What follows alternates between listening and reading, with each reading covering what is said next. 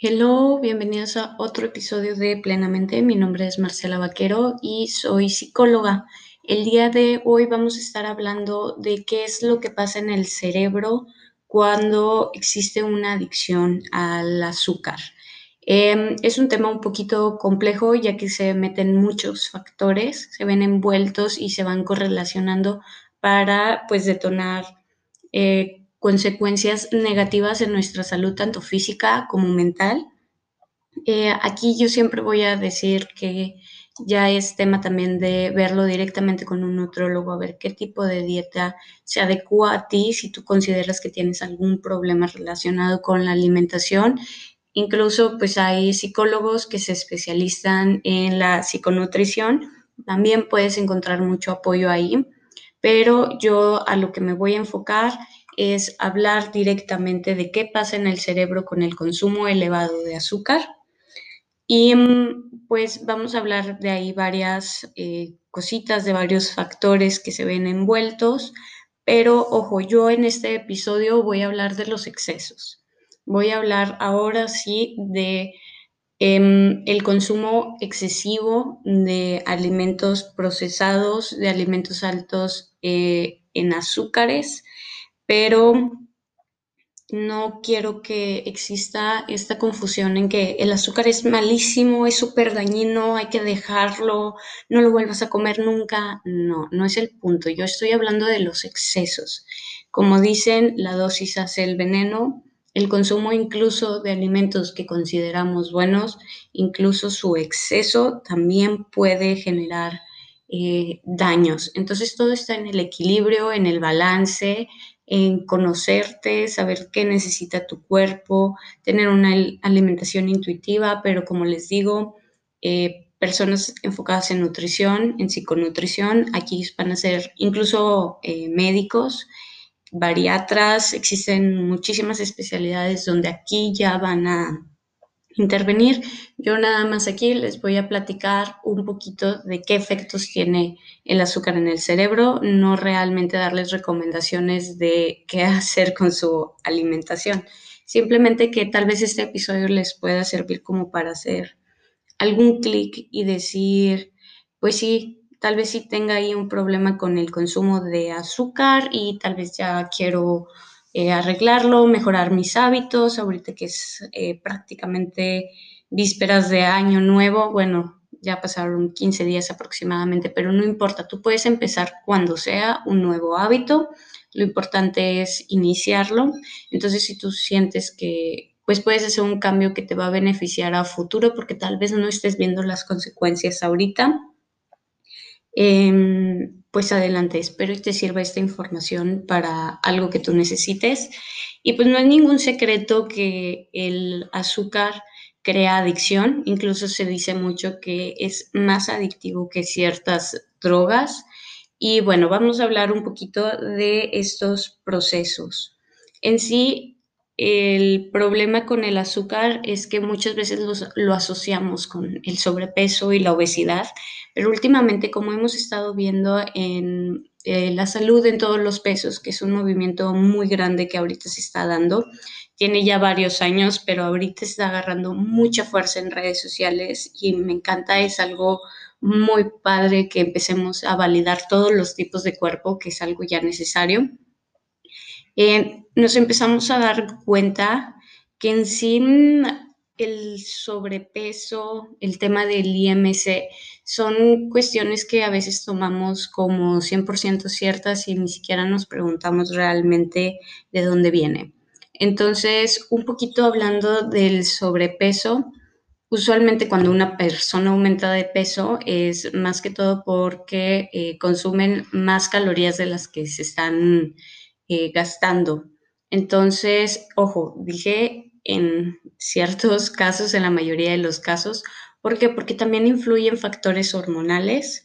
También hay otras enfermedades que, por ejemplo, bueno, es una enfermedad también eh, relacionada con las hormonas, un tema endocrinológico, que es el tema de mm, em, el hipotiroidismo, por ejemplo. Entonces, existen estos factores también genéticos y demás que pueden llevar a las personas a que más fácil tengan sobrepeso o que más fácil sean personas delgadas sin importar lo de lo que consuman y por eso es este movimiento de eh, salud en todos los pesos. Creo que ya me estoy enfocando un poquito mucho, un poquito mucho en esto, entonces voy a tratar de cerrar rápido con esto, pero para que entren en contexto. Eh, bueno, como les mencionaba, usualmente el sobrepeso es por esto, pero hay otros factores que llevan a las personas a tener sobrepeso. Pero esto es lo que influye realmente en la salud. Una persona con hipotiroidismo va a tener síntomas relacionados con, con ello. No necesariamente el consumo de azúcar es lo que le está volviendo a esa persona lenta, es realmente su enfermedad. También hay eh, casos donde las personas pueden comer relativamente lo que se considera sano, eh, nada más que en porciones muy grandes y tal vez por eso tenga sobrepeso. Pero una persona con sobrepeso que eh, viene por un consumo excesivo de comida rápida, de pingüinitos, de pastelitos, de galletitas, ahí sí es cuando empezamos a ver ya un poquito más de efectos negativos porque en sí no es como tal el sobrepeso, sino es los alimentos que consumió que pueden llevar a una persona pues a presentar diferentes, eh, diferentes afecciones, porque hay personas con sobrepeso que viven un estilo de vida donde tienen ejercicio, donde duermen bien. Entonces es como que una serie de hábitos que al final te llevan a un camino mismo. Lo que vemos en una persona es el sobrepeso, pero realmente no vemos las otras cosas que realmente pueden ser la causa de, alguna afección que tiene. Entonces nosotros nada más nos vamos por lo que vemos, pero realmente no estamos viendo todo el contexto. Entonces, em, es muy importante por eso que una persona consuma mucho azúcar. No es un tema de problema de falta de voluntad, sino que el proceso que tiene el azúcar dentro del cerebro es que sí es altamente adictivo y es muy difícil dejarlo, tanto en cuestión neurológica como que está disponible en todas partes el azúcar, o sea, está en todos los pasillos de, eh, de supermercados, de tiendas de conveniencia, también está presente incluso en alimentos que a veces no consideramos que puedan tener azúcar, como digamos una sopa, que dices tú, bueno, porque una sopa si se supone que es un alimento salado, no debe tenerla, pero pues por cuestiones de sabor, etcétera, se le agrega azúcar y estamos consumiéndola aún sin saber que la estamos consumiendo. Entonces, por eso es un tema tan delicado tratar la adicción al azúcar. No podemos simplemente juzgar a una persona por falta de cambiar su vida, por porque no tiene fuerza de voluntad. No, influyen muchísimos factores y es aquí donde les quiero mencionar que mm, em, en sí el azúcar es tan adictivo que incluso se une a los mismos receptores que se unen a las endorfinas, digo a la morfina, perdón. Eh, incluso tiene un proceso de adicción muy similar a la morfina. Y bueno, ahorita mencioné equivocadamente las endorfinas, nada más para hacer la aclaración. Las endorfinas son péptidos opioides, pero son un tema ya mm, endógeno, o sea, que es parte de nuestro cuerpo, realmente no es en sí algo que, que te vayas a volver adictivo, sino que son parte de, nuestros, de nuestra química cerebral que funciona como un painkiller natural. O sea, es, tiene funciones de analgésicos, eh, un poquito de liberar el estrés, la sensación de bienestar, incluso puede llegar a presentar un poquito de euforia. Son cosas que tenemos naturalmente. Te vas, te golpeas y automáticamente se liberan endorfinas para tratar ese dolor. Que igual se pueden estimular con ejercicio, con otras cuestiones que te ayudan un poquito también a liberar el estrés o a mejorar el dolor, tanto físico como emocional. Eso también es importante mencionarlo. Entonces, tenemos em, algo que se llaman exorfinas. Ahí está la diferencia de nombre. Endorfina viene de adentro, exorfinas viene de algo que consumimos vía oral, inyecciones, etc. Y mm, realmente el azúcar empieza como a funcionar, digamos, como una exorfina, ya que mm, eh, se unen a estos mismos receptores de, la endorfina, se crea este estado de bienestar, de placer, de gusto, y pues es una sensación que a todo el mundo nos gusta sentir, y es algo que viene de, del azúcar. Pero tú te preguntarás, oye, yo como azúcar y realmente tampoco me siento tan, tan así como, como se plantea que te debes de sentir. Bueno, esto viene porque al igual que muchas drogas, eh, con el consumo eh, progresivo y constante te vas haciendo un poquito más insensible a esto. Se realizó un estudio con unos estudiantes de una universidad donde el grupo de experimental comía helado todos los días, mientras que el grupo control no lo hacía, no comía helado. Fue una indicación que les dio un profesor entonces, luego, claro, todo eh, con consentimiento, etcétera, está bajo la línea de lo que se considera ético de la investigación. Y luego, pasadas algunas semanas, eh, se les pide a los estudiantes que se vayan a hacer todos unos estudios de imagen, eh, de imagen cerebral para ver qué áreas del cerebro se iluminaban de forma diferente del grupo control al grupo experimental. Entonces, mientras que estaban dentro de la resonancia, se les proporcionaba a través de un popote para que no tuvieran que salir de la máquina eh, helado, un batido de helado, y se vio que los sensores de placer, digamos, eh, se activaron más en el grupo control, en el grupo que no, que no consumió helado todos los días. ¿Por qué? Porque al igual que otras drogas, eh, cuando las consumes muy seguido, los receptores dejan de tener los mismos efectos, de unirse de la misma forma y vas necesitando cantidades más elevadas para poder tener la respuesta que tenías originalmente, que es lo que realmente se busca. Es lo que pasa a veces con las personas eh, que son adictas a otras sustancias como la heroína, que buscan la sensación que tenían en primer lugar las primeras ocasiones entonces aumentan la dosis o lo consumen, la consumen más seguido para tratar de llegar a ese punto, pero realmente lo que van haciendo es que van necesitando más y más y más y más dosis para poder llegar a ese punto. Ocurre igual en el azúcar. Entonces eso fue lo primero que se vio. Luego eh, se les empezaron a pasar imágenes de comida rápida y se vio que había una respuesta mayor a estas imágenes al grupo experimental o sea, que digamos que se les antojaba más. Sí, o sea, tenían una respuesta mayor ya por la misma situación. El cuerpo lo identificaba, decía, esto me va a aportar lo que yo quiero, lo que yo deseo.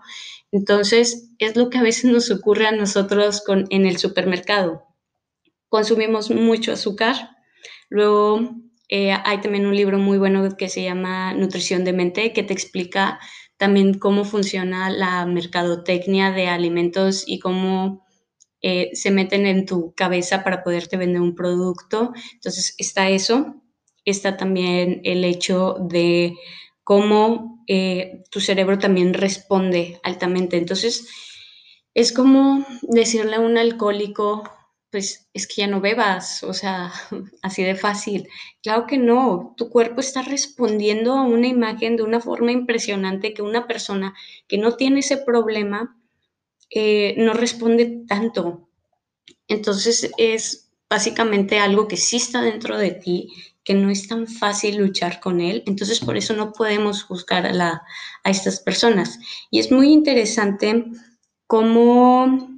Em, hay ciertos medicamentos como el naltraxeno, me parece que era, o naloxeno, o me parece más bien que son los dos, perdón, no recuerdo ahorita el nombre, em, que son em, fármacos, psicofármacos, que evitan la adicción o ayudan a la adicción. Cuando una persona es adicta, se les ayuda con medicamentos para que disminuya la, adicción, bloqueen estos receptores. Y lo más interesante es que si estos medicamentos funcionan con opioides, realmente también funcionan con el azúcar. Ya se vio que también sirven como para tratar la adicción, entre comillas, al azúcar. Entonces, ¿qué nos está diciendo? Sí hay, hay un tema de dependencia, lo cual se me hace algo muy interesante. Pero, ¿qué es lo que realmente pasa ya negativo? Porque no es solamente la adicción al, azúcar, sino que casi todas las adicciones vienen consigo eh, una serie de consecuencias negativas. Y es aquí donde entran eh, otros factores.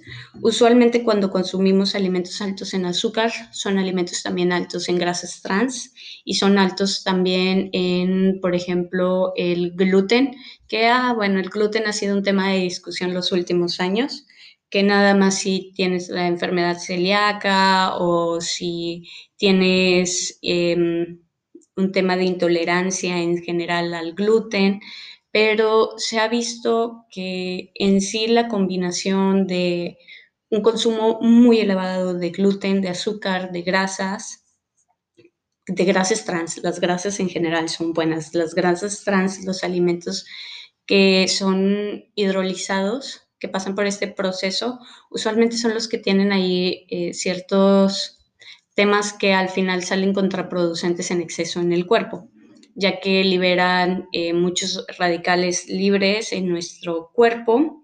Estos radicales libres son la causa de cierta degeneración, entonces los antioxidantes no pueden combatir esa, esa otra respuesta, entonces ahí hay como que una batalla, también se produce cierta inflamación. Y esta inflamación, que es un tema muy interesante, es que ocurre una inflamación general del cuerpo, se empieza a dañar la microbiota, entonces el intestino se vuelve más permeable, empiezan a pasar estos, estos, estos sustancias que no deberían pasar tan fácil, que no son tan permeables, y mm, se empieza a ver una inflamación generalizada, se liberan citocinas. Y esta inflamación debería ser parada por la barrera hematoencefálica, no debería de pasar al cerebro.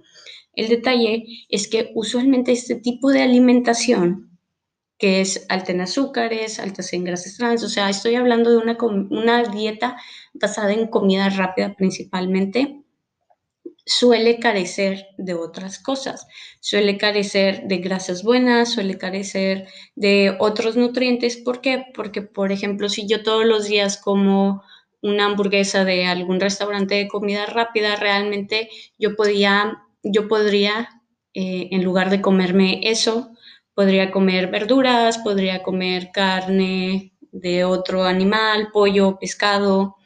Entonces se vuelve ahí un problema eh, que no solamente es el exceso, sino que empieza como a reemplazar las otras, los otros nutrientes. ¿Por qué? Porque si también tú te comes de snacks siempre lo mismo, que pueden ser unas papitas, te estás quitando el aporte que puede tener otros alimentos. Ojo, ningún alimento en sí es malo, todos los alimentos te van a proporcionar algo, em, pero al final de cuentas el cuerpo necesita variedad y necesita también calidad de alimentos. Entonces, por ejemplo, el ejemplo de comerte una hamburguesa todos los días, pues te estás quitando la oportunidad de comer otros alimentos que te van a beneficiar de otras formas.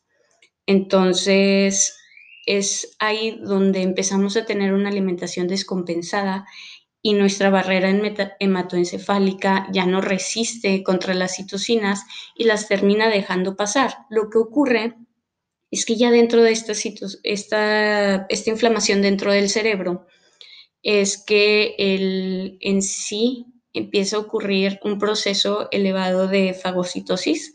Los fagocitos, que son las células, digamos, que se comen a otras células que están enfermas o que ya están muriendo, se las comen, las deshacen, las eliminan y listo.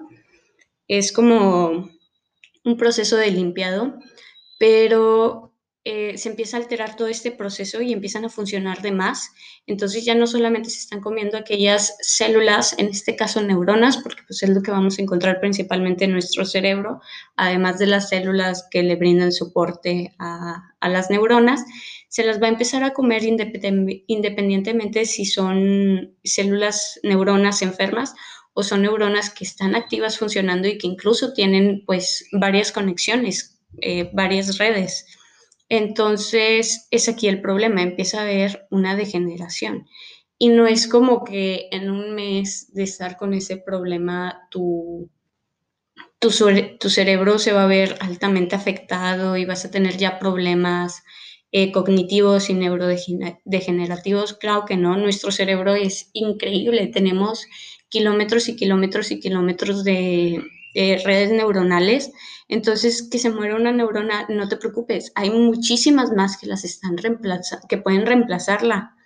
Es por eso que, pues, leer, eh, tener buenos hábitos, eh, cuestiones así de aprendizaje, de relacionar, ayuda a que estas neuronas eh, estén fuertes, digamos, y que exista esto de que haya otra que las puedan reemplazar pero ya a la larga sí hay un efecto negativo. ¿Cuál es este efecto negativo? Estamos hablando de una degeneración.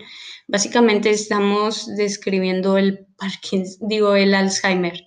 Entonces, una forma, por ejemplo, de prevenir, eh, que en sí no es tanto prevenir, sino de ayudar a tal vez retrasar su aparición, es vigilar nuestra alimentación, Em, incluso otras enfermedades neurodegenerativas, como ahora sí es el Parkinson, pues se pueden ver envueltas. Otra cosa que también se ve afectada es principalmente en el hipocampo. Vemos el daño a la memoria de una forma muy impresionante. Igual, esto también está relacionado con el Alzheimer, que es lo que principalmente se ha estado viendo en estos últimos años pero también la memoria eh, visoespacial es algo que también se suele ver afectada con el alto consumo de azúcar. De igual forma, también se han visto diferencias en el comportamiento. Aún no se describe muy bien cuál es el proceso que siguen, pero usualmente eh, son personas que están un poquito más retraídas, más a la defensiva. Es lo que más o menos los estudios actuales quieren dejar ver pero eh, ahorita no hay algo tan concreto sobre ese tema. Entonces yo ahorita les estoy hablando pues en sí de consecuencias a muy largo plazo. Estoy hablando del consumo muy excesivo de este tipo de eh, azúcares. Entonces ya es una cuestión meramente informativa, no es realmente como que eh, termines de escuchar este podcast y digas, ay Dios mío, estoy traumado con el azúcar, qué miedo me va a dar Alzheimer. Claro que no, influyen muchísimo más factores. Hay un estudio que luego en otro episodio me gustaría abordar eh, un poquito de forma más completa, que dicen que este estudio, no dicen por ahí, no, un estudio dice que el 30% de nuestra salud sí se ve influenciada por lo que nosotros hacemos. Un 30% es entre poco y también es mucho, entonces eh, tú te puedes cuidar y puedes disminuir tus riesgos en máximo un 30%, no más de ahí. Entonces tampoco esperes que si tú vives una vida 100% saludable. Ahora sí que no cometas ni un solo error según este ideal de lo saludable y así, aún así te puedes enfermar porque ya influyen factores sociales, ambientales, eh, genéticos, entonces tampoco es para que te estreses. Simplemente podemos tomar ciertas precauciones para mejorar nuestro estilo de vida y asegurar que en un futuro eh, podamos tener tal vez una mejor calidad de vida. Esto nada más es información que a mí personalmente se me hace muy interesante como el azúcar eh, sí tiene los mismos procesos activos que otras drogas y la verdad es que está muy normalizado y ahorita la ciencia es la que está presionando a todas estas industrias con estos estudios a que hagan ciertos cambios. Y pues yo creo que es información que ustedes también deben de tomar para que de tomar en cuenta para que cuando tomen alguna decisión, pues tengan toda la información disponible a sus manos y puedan tomar decisiones un poquito más conscientes según lo que ustedes consideren adecuado y óptimo según su estilo de vida, su ritmo eh, de vida actual, etc. Entonces, ya saben, estoy muy dispuesta a hablar de, dialogar, debatir de estos temas. En mis redes sociales estoy disponible. Es plenamente eh, guion bajo LPS. Igual también me pueden encontrar en Facebook y cualquier cosa estoy ahí para responder sus dudas, dialogar, etc. Nos vemos la próxima semana. Hasta luego, adiós.